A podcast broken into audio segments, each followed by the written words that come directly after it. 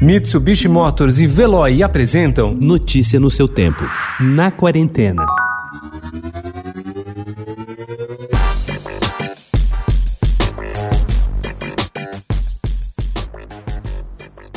O primeiro dilema do resto de nossas vidas costuma se apresentar ainda na adolescência, quando no silêncio do quarto nos perguntamos: estudar ou dormir?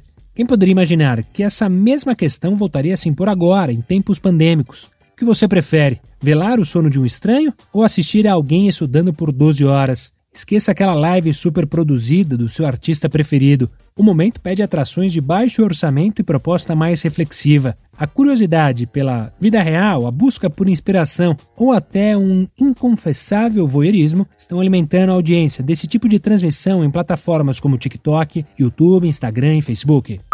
Morador do bairro Cidade Tiradentes, na zona leste de São Paulo, Sadraque José da Silva, de 23 anos, nunca havia posto os pés dentro de um cinema antes de começar a trabalhar dentro de um, servindo cafezinhos, pipocas e chocolates aos frequentadores da tradicional sala paulistana. No fim do ano passado, surgiu a oportunidade de trabalhar como projecionista no cinema, chance abraçada com garra pelo rapaz. Com Belas Artes fechado e a rotina menos intensa, ele aproveitou para aprimorar o seu conhecimento conhecimento e dar mais um passo na profissão. Projetar as antigas películas em 35mm no modo analógico, que são tão admiradas pelos cinéfilos de carteirinha.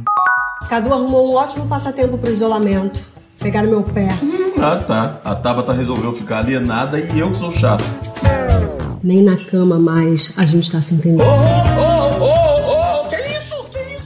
Casados na vida real, os atores Lázaro Ramos e Thaís Araújo já dividiram a cena em trabalhos como a peça O Topo da Montanha e a série Mr. Brown, Agora, por causa da pandemia, eles voltam a interpretar um par na ficção. Eles são protagonistas de um dos quatro episódios da nova produção da quarentena da Globo, a série Amor e Sorte, que estreia nesta terça após fina estampa, e assim como outros produtos do isolamento, foi realizada a toque de caixa como um retrato do que o mundo está vivendo hoje. No caso, o recorte escolhido pelo criador da série, Jorge Furtado, foi o dos relacionamentos em tempos de pandemia e como a convivência forçada de 24 horas por dia entre casais ou pais e filhos coloca à prova essas relações.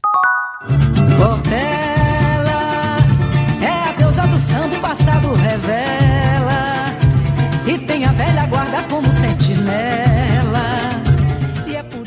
No samba Portela na Avenida, imortalizado pela gravação de Clara Nunes em 1981, os compositores Mauro Duarte e Paulo César Pinheiro afirmam que a escola de samba tem a velha guarda como sentinela, ou seja, ela é aquela que vigia pelo patrimônio, no caso, o imaterial, representado pela tradição e pelo samba feitos na agremiação nascida no bairro de Oswaldo Cruz, no subúrbio carioca, em meados dos anos 1920. Embora nem sempre lembrada nos grandes momentos momentos da escola, quando os compositores e as pastoras aparecem, seja no desfile ou no palco, a emoção é garantida, como se vê no CD e DVD Velha Guarda da Portela, Minha Vontade, que a gravadora Biscoito Fino lança nesse mês.